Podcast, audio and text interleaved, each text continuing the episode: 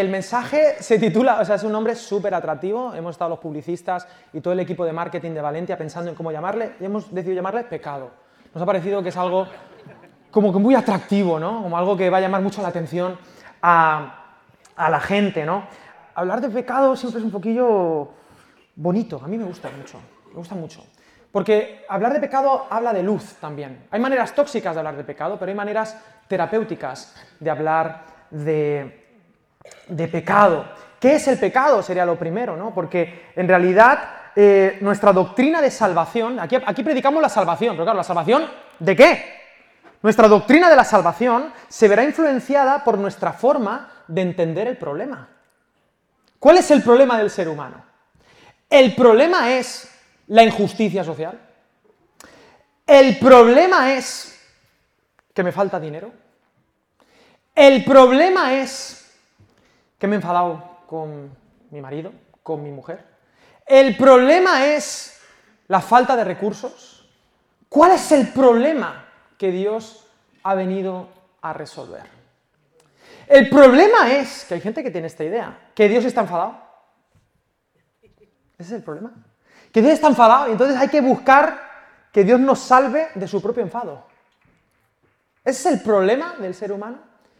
El problema es que nos falta conocimiento, ¿no? Esta es la idea del progreso. Cuanto más sepamos cosas, mejor nos irá en la vida. Es decir, es un problema intelectual, de ignorancia. ¿Cuál es el problema que Dios ha venido a resolver? Bueno, la propuesta cristiana, en plan spoiler, es el pecado. El problema del ser humano, lo que subyace debajo de todos los síntomas que en el mundo podemos ver de injusticias, es el pecado. Ahora bien, ¿qué es el pecado? Es una buena pregunta. Para ello estamos abordando la primera epístola de Juan. La primera epístola de Juan es una carta escrita a una comunidad que acaba de sufrir una crisis terrible donde mucha gente ha abandonado la fe. La fe en dos cosas, y os adelanto. Número uno, en que Jesús es el Cristo, es el Hijo de Dios que ha venido en carne. Esto lo dice, el que no tiene al Hijo no tiene la vida, el que tiene al Hijo tiene la vida. Es la piedra de toque. En ese sentido, Primera de Juan es la carta más inclusiva y más exclusiva del mundo, porque hay una piedra de tropiezo que es Jesús. Si tú crees que Jesús vivió, murió por ti y resucitó, tienes vida. Si no lo tienes, da igual lo que hagas, da igual lo que dejes de hacer, no tienes vida. Número uno. Y número dos, el gran mandamiento que se repite vez tras vez en todo el texto, que es amar a Dios, sí, pero amar a Dios lo dice, pero de manera indirecta. Insiste mucho en el amor a qué? El amor al prójimo, el amor al hermano, más que al prójimo, ahí dice amaos unos a otros. Porque si no eres capaz de amar al que ves, ¿cómo vas a decir que amas al que no ves? O peor, estos cristianos que dicen, no, yo a mi hermano no le amo, pero yo amo a los de fuera. Esta gente que dice, no, no, yo, eh, la comunidad es que hay gente que no me cae bien, pero hay que estar más pendiente de la gente de fuera. No, lo que la Biblia enseña es que hay que estar más pendiente de la gente de dentro, de tu casa, de tu familia. Y así verá la gente y, y seremos convincentes, porque si no, no estaremos siendo coherentes con nuestra fe. ¿Cómo se te ocurre decir que amas al perdido? Que Dios te bendiga. O sea, hay que amar a la gente que todavía no sabe que Jesús le ama. Pero no te voy a creer si tú me dices que amas a la gente que todavía no conoce a Jesús y no amas a tus hermanos. ¿Sabes qué pasa? Que tus hermanos los ves de cerquita. Y tus hermanos están en terapia ocupacional. ¿Y sabes qué le pasa a tus hermanos? Descubres a lo largo del tiempo una realidad preciosa, que son tan pecadores como tú y que te fallan. Y eso duele. Es más fácil amar al que no se conoce que al que se conoce. Siempre. Eso es así. ¿Vale? No pasa nada. Así es. y bueno, me encanta este púlpito. Sabéis que este púlpito es un púlpito restaurado. Estaba en la basura, ¿no? Y que Alejandra. Estaba, ¿Dónde está Alejandra? Que lo dije el otro día, dijo una herejía, que eres mi Espíritu Santo particular. ¿eh? Mi pocket, ¿eh? es un Pokémon. Y yo no soy artista, pero Alejandra sí. Entonces ella ha restaurado. Y este, esto que nos encontramos en la basura, que luego me enteré que esto vale bastante dinero, me han dicho. Pero tenía un valor que la gente no veía. Y lo tiraron a la basura. Entonces yo lo vi y dije, esto es.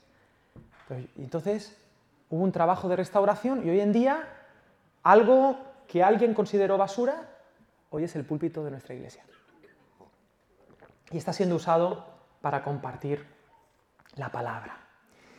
¿Qué te llevas de la mesa? A ver, las personas que habéis estado en la mesa, ¿qué recordáis? En voz alta, lo hice la semana pasada, lo voy a volver a hacer, luego haremos grupos. Pero, ¿qué te llevas? ¿Qué ha sido lo más significativo? Si decimos que no somos pecadores, mentimos.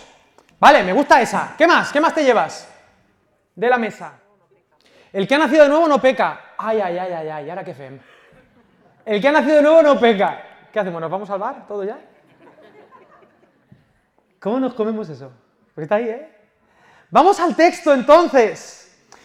Primera de Juan 1, del 8 al 10. Si decimos que no tenemos pecado, nos engañamos a nosotros mismos y la verdad no está en nosotros. Si confesamos nuestros pecados, Él es fiel y justo para perdonar nuestros pecados y limpiarnos de toda maldad. Si decimos que no hemos pecado, le hacemos a Él mentiroso y su palabra no está en nosotros. Y primera de Juan 2, del 1 al 1 y 2. Hijitos míos, me encanta, hijitos míos. Estas cosas os escribo para que no pequéis. Si alguno hubiera pecado, abogado tenemos para con el Padre, a Jesucristo el justo. Y Él es la propiciación por nuestros pecados, y no solamente por los nuestros, esto me encanta, sino también por los del el mundo. Primera de Juan 2.12, os escribo a vosotros, hijitos, porque vuestros pecados os han sido perdonados por su nombre. Y hoy voy a ser muy sencillito. Tengo apuntes teológicos, tengo griego, tengo hebreo, tengo hasta valenciano. Pero voy a intentar ser muy sencillito y muy claro, porque a veces nos perdemos las cosas más evidentes. ¿Qué es el pecado? Queridos, el pecado es una categoría que sin Dios no existe. Es decir, si no hay Dios, el pecado no existe. Porque el pecado por definición es contra Dios. Es algo que hacemos frente a Dios. Ahora bien, el pecado es contra Dios, pero cuidado con esta teología, pero no le afecta a Él. Es decir, el Dios cristiano no es un Dios que se molesta cuando tú haces algo malo. No es alguien con baja autoestima que nos ha dado unas órdenes para que nos portemos bien y cuando tú haces algo, ¡ay! ¿No, Dios? ¡Ay, mira que ha pecado! ¡Jolines! No, Él no se afecta por el pecado. Si tú lees Génesis 1, 2 y 3 y vas a la raíz de dónde empieza todo, Adán y Eva son, son los que se mueven, no Dios. A Dios no le espanta el pecado de Adán y Eva, él ya sabe lo que ha pasado, pero Él llega a buscar lo que se había perdido. El movimiento de Dios es un movimiento de amor hacia Adán, hacia Eva. Adán, ¿dónde estás? Te has ocultado detrás del pecado, has tomado una decisión, has tomado del árbol del conocimiento del bien y del mal. Estaba leyendo el otro día que no es solamente una moralidad de, de, querer saber lo que está bien y lo que está mal, sino también en el hebreo esa expresión es el que quiere saberlo todo, quiere saberlo todo con independencia de Dios, quiere vivir a su manera, creyendo que sabe más que Dios. Se rompe la relación, eso es el pecado. Una relación de amor, de armonía, de shalom. Eso es lo que significa shalom, armonía, conexión con todo. El pecado rompe el shalom. Con Dios en primer lugar. Y aunque es contra Dios, no rompe a Dios. Te rompe a ti. Y como consecuencia, rompe a tu prójimo. Y Dios lo ve. Y como Dios es Rahumim, como Dios es compasión, como Dios es misericordia, Dios se moviliza para salvar a aquellos que estamos rotos. Eso se llama el, proceso de salvación, de restauración. Él es Yahvé, el Dios que salva, Yahshua, el Dios que ha venido a salvarnos. ¿De quién? De nuestra ruptura, de nuestro pecado. Ahora bien, hay algo, permitidme algo extraordinario. El pecado es contra Dios, pero no le afecta a Él, sino a mí y a mi prójimo. Pero en Cristo y esta es la noticia del cristianismo que la hace única. En Cristo, Dios se hace mi prójimo y sí puedo herirle. Y de hecho, lo hice. ¿Entendéis lo que acabo de decir? Dios no puede verse afectado por mi pecado, pero en Jesús sí puede. En Jesús Él sufrió como Dios y como hombre las consecuencias de mi pecado. ¿Y qué hizo con eso? Perdonó y amó nivel Dios. No desde el Dios impasible que no le cuesta nada amar, sino desde el Dios que siente el dolor de la traición, de la mentira, el dolor físico, del Dios que siente el dolor de la muerte y dice, te perdono. Y entonces nos da ejemplo de cómo podemos vivir nosotros. Él así es como revienta las consecuencias del pecado. Cuidado, porque el pecado es como una especie de termómetro para medirnos. Cuidado con, no diferenciar entre síntomas y causas. Hay gente que está obsesionado con los síntomas. Hago esto, hago lo otro, hago lo de más allá. Pero hay un pecado subyacente, un no a Dios. ¿Cuál es la esencia del pecado? A mi juicio, el pecado imperdonable. Aquí en Juan, el otro día estaba hablando con mis amigos, que dice, Ahí en 1 Juan 5, 16, 18, si alguno viera a su hermano cometer pecado que no sea de muerte, pedirá y Dios le dará vida. Digo, qué bonito Juan para pedir por pecados no de muerte. Esto es para los que cometen pecado que no sea de muerte. Hay pecado de muerte por el cual yo no digo que se pida. Toda injusticia es pecado, pero hay pecado no de muerte. Y ahí donde dice, sabemos que el que es nacido de Dios no practica el pecado. Entonces, aquí los evangélicos nos ponemos nerviosas. Porque, queridos, ¿hay dos tipos de pecado o uno? Aparentemente, según este texto, dos. De muerte y no de muerte. Y dice Juan, el pastor Juan, el apóstol del amor. Por algunos pecados no, no digo que se pida. Es fuerte. Pero si vamos al contexto, esto es hermoso, esto es precioso, porque dice, hay pecados no de muerte. Y según el texto, no hay ningún pecado de muerte, solo hay uno que es de muerte, uno. Por todos los demás pide. Imagínate todos los pecados morales e inmorales, antiéticos, de destrucción, lo que sea. Imagínate lo que quiera. Imagínate el tío más depravado del mundo. Y por eso, por ese tío te, te pido que pidas. Pero hay uno que por mucho que pidas, pues no va a haber manera. ¿Qué dice el texto de Prima de Juan acerca de la vida y la muerte? El que tiene al Hijo, tiene la vida. Aquellos que han gustado y han dicho, sí, estoy aquí, pero que rechazan de lleno confiar en Jesús, confiar en que Dios se ha hecho mi prójimo, confiar en su perdón, pues ya, ¿qué más voy a hacer? Porque es el único camino para ser salvos. No porque yo quiera, sino porque es lo que Dios ha dicho, es la palabra de Dios. El pecado imperdonable es la falta de fe. El pecado de muerte es no confiar. Es lo que nos dicen los evangelios también. No te fías de Jesús. No confías en Él. Sin fe es que imposible agradar a Dios. Tú no tienes fe y te portas súper bien y das dinero a los pobres y pretendes cambiar el mundo y eres un buen marido y eres un buen padre, pero tú no confías en Jesús, tú no tienes la vida. Esto es fuertísimo. ¿Por qué razón? Porque el pecado es más grave de lo que tú piensas. ¿A ti te gusta que te digan mentiroso? Mentiroso. Es fuerte, ¿eh? Pues este texto dice cosas muy fuertes. El apóstol del amor a veces... Este texto dice que nosotros le hemos dicho mentiroso a Dios dos veces. Porque una cosa es que tú digas, yo no peco, entonces tú eres el mentiroso. Pero a mí me parece muy grave que tú a Dios le digas mentiroso. Y en el texto hay dos lugares que tienen que ver con el pecado donde tú le has dicho mentiroso a Dios. Número uno, Primera de Juan 1.10. Si decimos que no hemos pecado, le hacemos a Él mentiroso y su palabra no está en nosotros. Todo aquel que dice que no peca, le está diciendo a Dios a la cara, eres un mentiroso. Negar nuestra condición. Todo el que dice que no, que no tiene pecado, le hace a Dios mentiroso. Y número dos, Qué silencio más bonito, ¿no? Primera de Juan 5.10.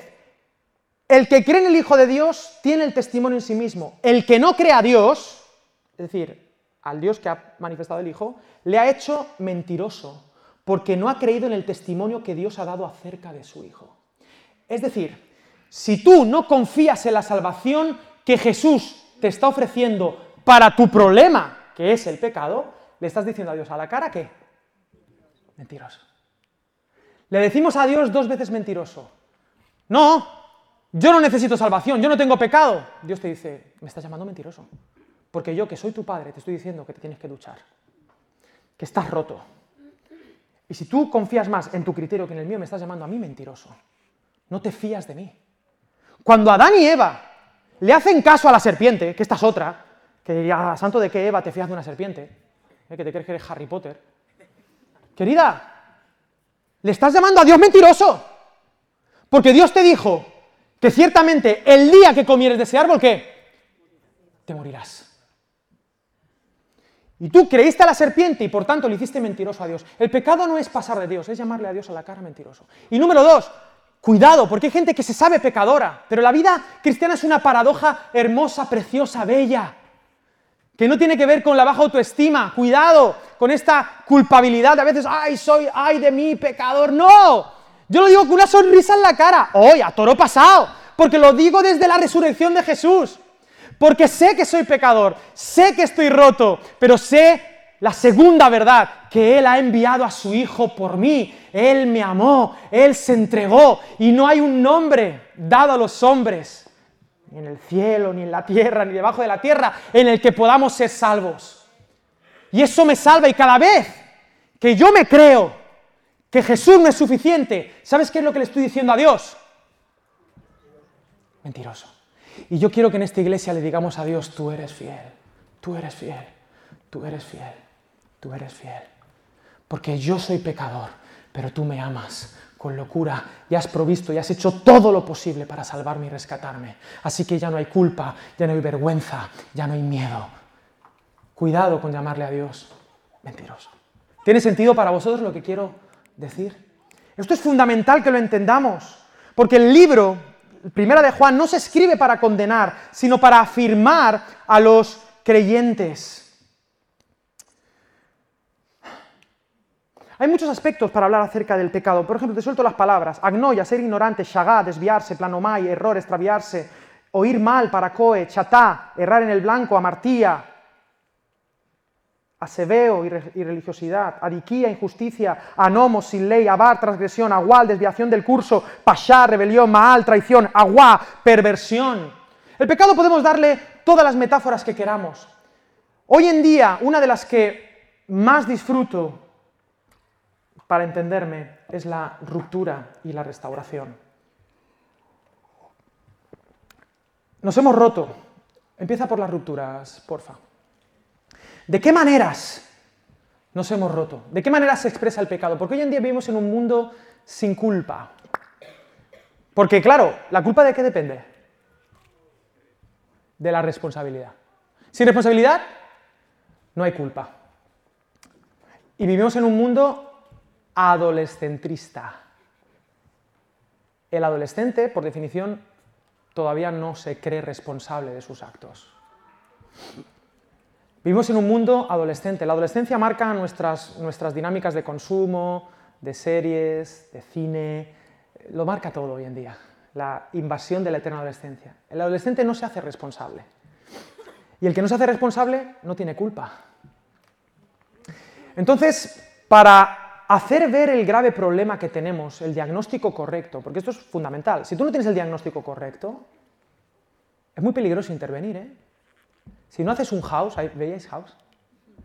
House era toda la serie para ver si era lupus o no, ¿no? Era siempre la misma. Pero es importante que tengamos un buen diagnóstico. Y a mi juicio, el mundo se equivoca con el diagnóstico. Y por eso no funcionan sus soluciones. Porque el problema, problema es mi pecado frente a Dios, que trae unas consecuencias cósmicas. Pero sí podemos hacer ver las consecuencias del pecado. Las consecuencias del pecado sí son fáciles de ver. El adolescente que hay en ti y que hay en mí, a lo mejor no se da cuenta de lo que hace, pero sí puede ver que puede hacer daño a otros, por ejemplo. Entonces dice, ah, un momento, esto daña a otras personas. Podemos llegar a tener la conciencia tan cauterizada que no nos damos cuenta. Pero voy a intentar explicar las consecuencias del pecado. Ah, siguiente, las frases, la pregunta primera, ¿de qué cuatro maneras? Eh, los teólogos han dividido en cuatro consecuencias. Cuando le decimos que no a Dios, la primera ruptura es la ruptura frente a Dios. Le dijimos que no a Dios. Y entonces frente a ese Dios lo convertimos en un super yo, en lugar de un hombre amoroso, tierno, en un padre que está por ti, para ti, enamorado de ti, lo convertimos en un juez y nos da miedo. Y hay gente que está aquí por primera vez, que le da miedo que le descubran. Como, se, como Alex se entere de lo que he hecho. Como Alex se entere no de lo que he hecho, sino de quién soy. Vienes aquí con miedos, vergüenza y culpa frente a Dios. Entonces Adán y Eva se esconden y cuando Dios les llama, salen con una hojita de higuera que no tapa nada. Digo, pero hijo mío, ¿qué haces con eso? Que yo creo que por eso Jesús le daba tanta rabia a las higueras. Porque le recordaba, llega Jesús allá a la higuera y dice, ¡qué la mar, la higuera esta! Dice, que no venga lo de Greenpeace porque si no lo iban a, apresar. si, como le pille Greta Thunberg a, Jesús, ¿qué estás haciendo maldiciendo una higuera? ¿No? Que no te ha hecho nada, que no me ha hecho nada.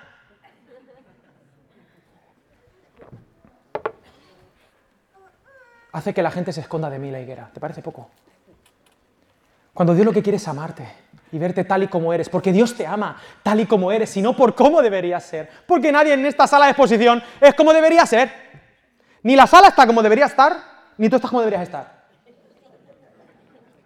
Y está bien. ¿Qué? Esto, estas cosas os escribo para que no pequéis. Pero si dices que no pecas, ojo al dato, ¿eh? Campeón. Campeona. Dios, se rompe nuestra relación con Dios. Pero la siguiente consecuencia es que se rompe nuestra relación con nuestro prójimo. El prójimo de Adán era Eva. El próximo más cercano que tenía era, era, perdón, contigo, bueno, vale, vale, contigo, sí, vale, vale, contigo. Te rompes tú también contigo mismo. Me he saltado. Gracias, José Daniel. ¿Qué haría yo sin ti? Guapo. Contigo mismo. Te rompes tú. Ya tu voluntad está rota por dentro. Ya no sé. A veces quieres hacer algo y no te sale. Y a veces no quieres hacer algo y ¿qué pasa, Cristian? Lo haces, ¿sí o no? No hago lo que quiero, sino lo que no quiero, eso hago. Eso lo dice el apóstol Pablo, San Pablo, en su carta a los Romanos capítulo 7. Estoy roto, estoy esquizofrénico, tengo dos mentes como mínimo, estoy partido, esquizo, roto. Y esa es nuestra vida. No hago el bien que quiero, sino el mal que quiero, eso hago. Hallo esta ley, que el mal está en mí. Y entonces nos volvemos locos. Y entonces nos culpabilizamos a nosotros. Y entonces nuestro pecado nos impide ver la segunda verdad y llamamos a Dios mentiroso. Y es que Él ha dado salvación. Y que puede transformarte y que puedes ser como Jesús. Roto contigo mismo. No, no, no te amas desde los ojos de Dios, te amas con un amor autorreferenciado, distorsionado, porque una de las consecuencias del pecado es que distorsiona tu visión. El pecado impide que tú te veas como Dios te ve. Porque, esto es, a ver, porque tú eres lo que eres de acuerdo a lo que Dios te dice. Entonces, si tú rompes tu relación con Dios, que es el que te dice, tú eres mi hijo amado, o como decía Mufasa, ¿qué decía Constantino Romero? Recuerda quién eres. Sin Mufasa, Simba cree que es un cerdo, que come eh, gusanos, viscoso, pero sabroso. Sin papá Dios, Tú no puedes tener una identidad clara acerca de ti, entonces tú te rompes y tu, tu concepto de ti está distorsionado. Ves desde una ruptura, pero tú no eres tu pecado. Esto es lo que pasa. Es el Venom. ¿Habéis visto Venom? Venom. Se mete con el simbionte, pero tú no eres eso. Eres humano. Y romperte tú, no, yo no he hecho nada, te excusas, te sientes culpable, también rompe tu relación con tu prójimo. Ahora sí, pónmelo, Dani. Campeón. Y nos acusamos. Que tengo una unción que se acaba la pila. Nos acusamos. Y entonces le decimos a, Eva, que es la, la prójimo que Dios me dio. El Señor, en los dos relatos creacionales, resulta que crea a Eva. Y ve, Adán ve a Eva y crea la poesía. ¿No? ¿Os acordáis que la ve? Y ve esa guitarra y dice, ole, ole, ole. Flamenco. dice, ya sé para qué sirve este cable suelto que tengo aquí, ¿no? Y, y entonces, por primera vez, cuando ve lo femenino, conecta por primera vez en la historia con su masculinidad. ¡Pum! ¡Ostras! ¡Que soy un hombre! Él no sabe que es un hombre hasta que ve a alguien incomparable a él. Es un humano, pero no soy yo. Es otra movida, es otra manera de ser humano. El último invento de Dios, el último invento de Dios es la sexualidad. El sabernos y la sexualidad apunta a una insuficiencia vital, a un saber que hay algo más. Y entonces él la ama y le pide de, salir. Le hace una poesía, tú si quieres hueso de mis huesos, carne de mi carne, ¿te acuerdas o no? Tú si quieres que una poesía feísima, que esto digo siempre, esto es como los novios que le cantan a las novias en la boda, pero cantan mal. Pero dices, qué bonito es, pues si cantas bien no tiene mérito que cantes en tu boda. Si cantas bien no cantes en tu boda, pues si cantas mal, canta. Eso es sacrificio. Míralo como mirad cómo se aman, ¿no? Sería el punto. La cuestión es, te le pide de salir y dice, va, no hay otro, sí, ¿no? Entonces, y se cuidan y se quieren. Pues al objeto del cuidado Adán, para salvar su vil pellejo, en lugar de ser un hombre que toma la iniciativa y que asume su responsabilidad y dice que sí, que me he equivocado, que la he liado, que es culpa mía, Dios, perdóname. Y aparte yo, no sé, no sé, me he liado, es culpa mía, mi responsabilidad. Porque un hombre hace eso, un hombre asume su responsabilidad. Y hoy en día están educando adolescentes con el Call of Duty. Un hombre que dice ¿qué, ¿qué ha pasado? La mujer, y mira, mira, que tú me diste. Tú me la diste, Dios. Yo te la pedí, no, yo estaba durmiendo. Y tú te inventaste esa movida. Te apañas con ella. Y ahí empieza la guerra de los sexos. Unos contra otros. Dominándose, manipulándose, extorsionándose, llegando incluso hasta la violencia de todos los tipos posibles. Las consecuencias del pecado son terribles. ¿eh?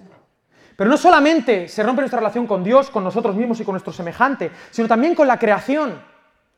Porque habíamos sido llamados para tomar dominio, dice el texto. Ser mayordomos de esta tierra, cuidarla, es nuestra casa y la estamos destruyendo. Y entonces sí hay una manifestación social, ecológica, económica, pero no es el problema, es una consecuencia del problema, de nuestra ruptura. Y todos estamos rotos en estas cuatro áreas, con Dios, con nosotros, por lo tanto, con nuestro prójimo y con la creación. Por eso Juan nos anima a restaurarnos. Ahí tenéis unas racholas, ¿habéis visto unas cosas? ¿Habéis algo ahí? Y hay algunas armas. Y me encantaría ahora que las rompierais, como pudierais. Por favor. Y el que no tenga, romperlo, no, pero sin piedad, romper las cosas, sin, sin romper la mesa. Vayáis pillando un cachito.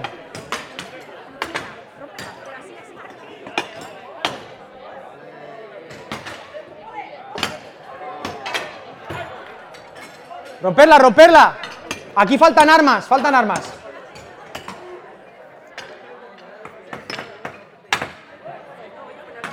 Fácil. Vale, vale, vale, vale. Vale, chicos. Vale, vale, vale, muy bien, muy bien. Que sí, que sí, que ya lo he entendido. Que ya lo he entendido. Vale. Ok. El pecado nos distorsiona, nos deshumaniza. Es la, esencia de todo el mal del mundo. Lo que ha hecho el pecado es lo que habéis hecho vosotros con eso. Lo que hace el pecado en nuestra vida es rompernos. Lo que hace el pecado en nuestra vida es distorsionar lo que somos. Pero nosotros no hemos sido creados en un principio para ser rotos. Pero todos estamos rotos. Y queridos, no hay un azulejo roto igual que otro. Cada azulejo está roto de una, manera. ¿Y sabes qué es lo que hacemos los, seres humanos? Condenar la ruptura del otro. Como no está roto como yo, es peor que yo. Estamos rotos de manera diferente, pero la realidad es que todos estamos rotos. Con nuestra relación con Dios, con nosotros mismos, con los demás y con la creación. Y solo el perdón de Dios, que es como oro, puede restaurarnos. Los japoneses tienen una técnica que llaman kintsugi, no sushi. Kintsugi. Y es eso. Ahí tienes, eh, si tienes los símbolos en japonés. Para los que habláis japonés en la sala, ahí pone oro, algo que se rompe, ¿no? Algo así era, algo que está roto y que se restaura, algo restaurado con oro. Aquí he, traído un kintsugi. La idea, y ponme algunos ejemplos, la idea de que algo que se rompe lo restauran con oro. ¿Y sabes qué es lo que ocurre? Que aunque cuando esto se creó, no se creó para romperse, el artesano aprovecha que se ha roto para hacer una obra aún más hermosa y más cara. Porque eso restaurado vale más que cuando no se había roto. El ser humano se ha roto. Pero en las manos del artesano Dios, que perdona, si no le dices mentiroso. No, yo no estoy roto, yo estoy así, así soy. Entonces le estás diciendo al artesano mentiroso. Pero está el segundo paso, tú puedes restaurarme con tu perdón, dice. Para esto ha venido el Hijo. Os escribo a vosotros, hijitos, porque vuestros pecados os han sido perdonados por su nombre. Habéis sido restaurados. Pero es una persona que experimenta el perdón de Dios y la restauración de Dios vale más que Adán. ¿Me estás escuchando? Una persona restaurada en el nombre de Dios, del perdón y del amor de Dios, vale más que Adán. Es la segunda milla de Dios. Queridos, es más guay resucitar que nacer. ¿Has pensado eso? ¿Qué prefieres, nacer o resucitar? ¿Prefieres resucitar? La versión tuya resucitada va a estar guapísima. Si es como la de Jesús, apareces, desapareces, cocinas, te vas, entras, sales. Es decir, lo que pasa es que hay un sine qua non. Para resucitar, ¡ay! Hay que morir. Para que Dios te restaure tienes que reconocer que estás roto. ¿Podéis pillar un trocito cada uno de las mesas así? Porfis, porfis, porfis, porfis, porfis, porfis. Ok. Y para eso si reconocemos esto, tened en cuenta una cosa. Primera de Juan no se escribe para condenar a los pecadores, sino para hacerle recordar a una comunidad herida que siguen siendo los amados de Jesús. Que se han equivocado, claro, todos nos equivocamos, pero que Él ha venido a restaurarnos. Y cada uno tiene unos cortes y unas aristas. ¿Podéis levantarla? Madre mía, ese corte. Uy, cómo corta esa. Uy, ese cómo corta. Uy, ese por todas partes. Ese es un corte perfecto. Yo estoy cortado, pero bien. Porque hay gente ¿eh? que dice, yo es que estoy cortado, pero mira qué hexágono. Y es interesante, porque no lo voy a hacer, y por favor que alguien se lleve esto, porque cada vez que lo veo, llévatelo, que yo sé que esto tiene un valor sentimental, y no voy a... porque me entran ganas de... Bueno. Yo sé, yo sé, queridos, que somos pecadores, pero el pecado también es una enfermedad. Y como alguien te diagnostique pecado, el pronóstico es complicado. La paga del pecado es la muerte. Pero yo conozco un médico que lleva dos mil años siendo un experto en sanar del pecado. Y que va tocando las cuestiones. Porque, y que te va a ayudar y te va a acompañar, porque ha resuelto el problema. Puede ser un poco doloroso, pero es lo mejor para ti. Y el pecado, a veces como evangélicos le hemos dado un carácter moral, pero también tiene un carácter de enfermedad. En Marcos, capítulo 2, versículo 17, Jesús les dijo, los sanos no tienen necesidad de médico, no he venido a por los justos, sino a por los pecadores. Entonces, ¿tenéis vuestro trozo? Con ese trozo, podríamos decir, venga, y ahora Vamos a hacer el día de la purga. ¿Habéis visto eso? Y con el arma que habéis elegido, a por los demás. Y entonces empezáis a heriros unos a otros. desde, desde lo que sois y empezáis a heriros. ¡Ay, me ha hecho daño! ¡Ay, me ha hecho daño! ¡Ay, este me ha hecho daño! Oye, es que este está muy afilado. Y claro, y tienes razón. Claro que tienes razón. Pero tú no ves la tuya. Pero uno tiene que aprender a mirar con los ojos de Dios.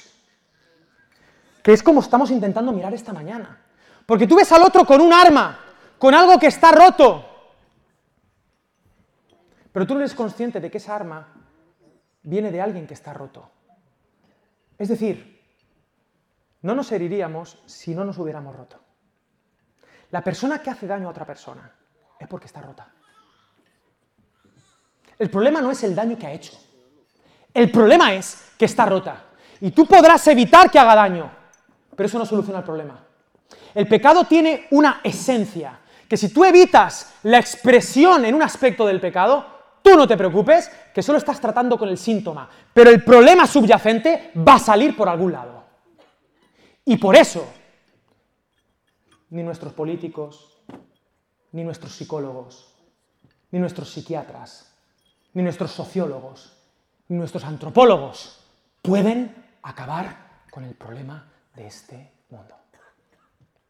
Solo Dios, hecho carne, que ofrece perdón y que hace el diagnóstico más profundo y certero, puede restaurarnos.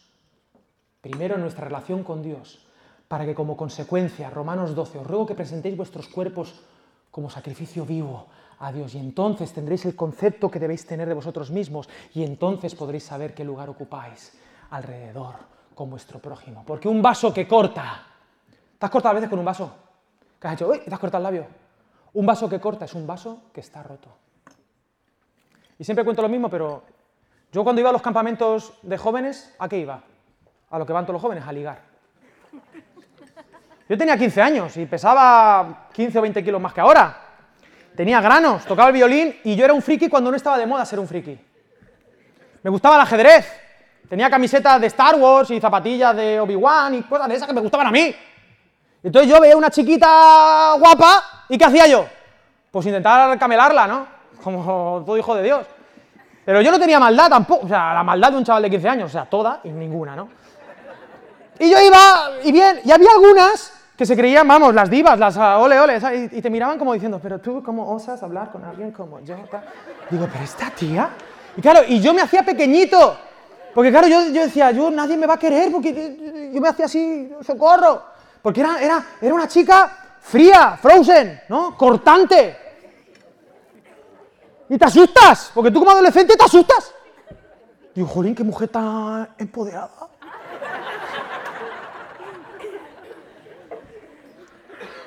Hay que con los años, con los años, yo iba a estudiar filosofía y un amigo me dijo, no, estudia psicología. Y dije, bueno, vale, me lo tomo del Señor. Estudié cinco años de psicología, peino canas, leí libros, conocí gente. Y entonces, ahora, cuando veo a esas chicas adolescentes frozen, de 15, 16, 17, 18, 19, 20, 30, 40, 70 años,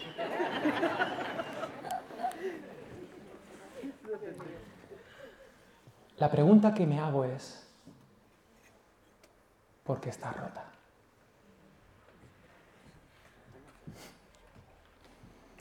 Y solo el amor de Dios puede sanarte. Y yo creo que esa es la mirada de Dios. No he venido a por los sanos, he venido a por los enfermos. No he venido a por los justos, sino a por los pecadores.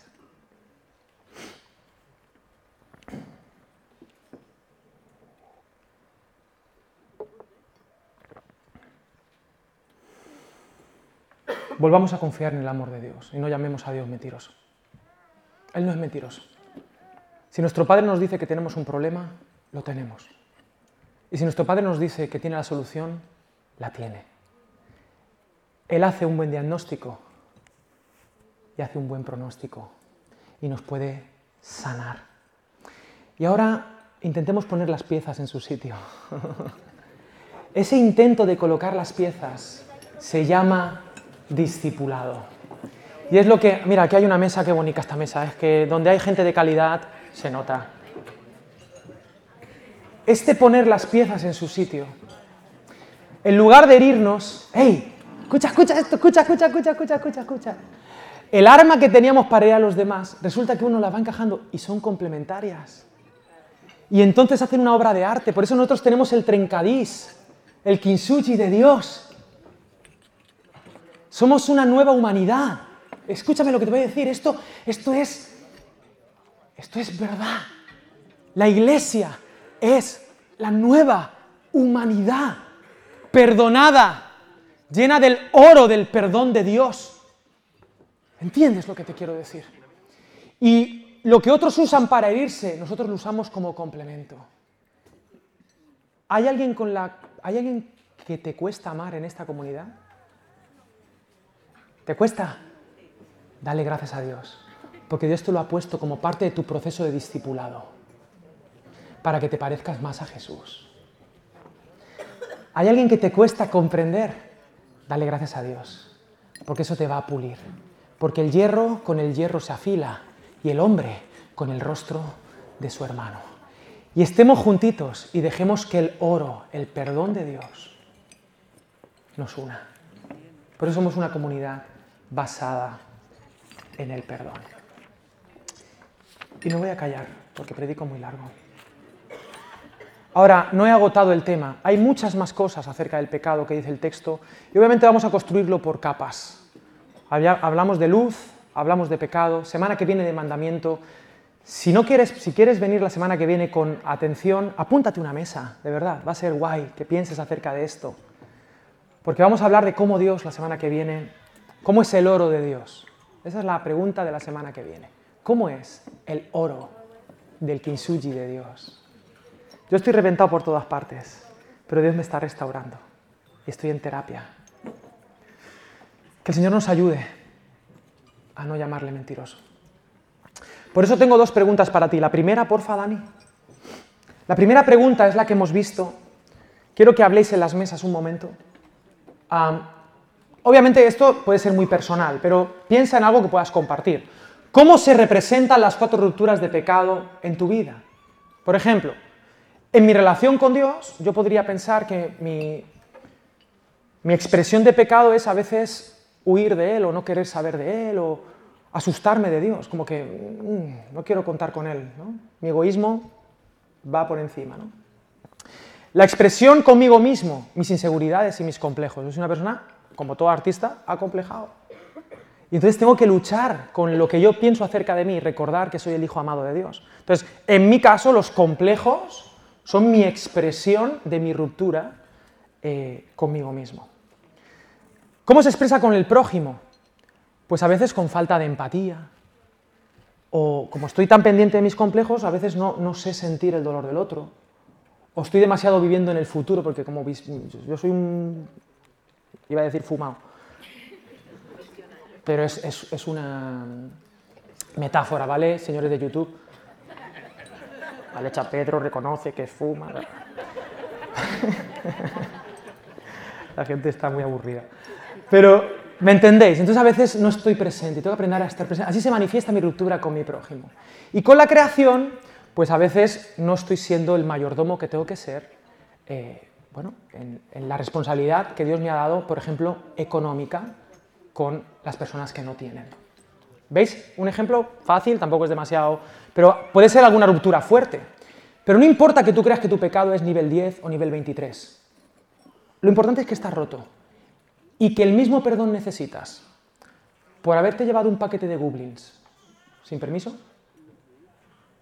que los goblins, cuidado, ¿eh? son de mi pueblo, Alcira, el mismo perdón necesitas y el mismo oro necesitas para eso que para otras cosas más fuertes que tú sabes que estás pensando ahora mismo. ¿Me a entender? Así que piensa en esto. Y la segunda pregunta, eh, ¿cómo trabaja Dios contigo en cada una de esas áreas? Así que estas dos preguntas en las mesas o ahí atrás si queréis compartir, es muy bíblico y muy eclesiástico hablar los unos a los otros. Es la expresión de la iglesia del siglo I. La iglesia lo que hacía sobre todo eran dos cosas, comer y hablar entre ellos y orar. Entonces, ¿cómo se expresan las cuatro rupturas y qué hace Dios en medio de esas rupturas? ¿Cómo, cómo Dios aplica oro en tu vida? ¿Vale?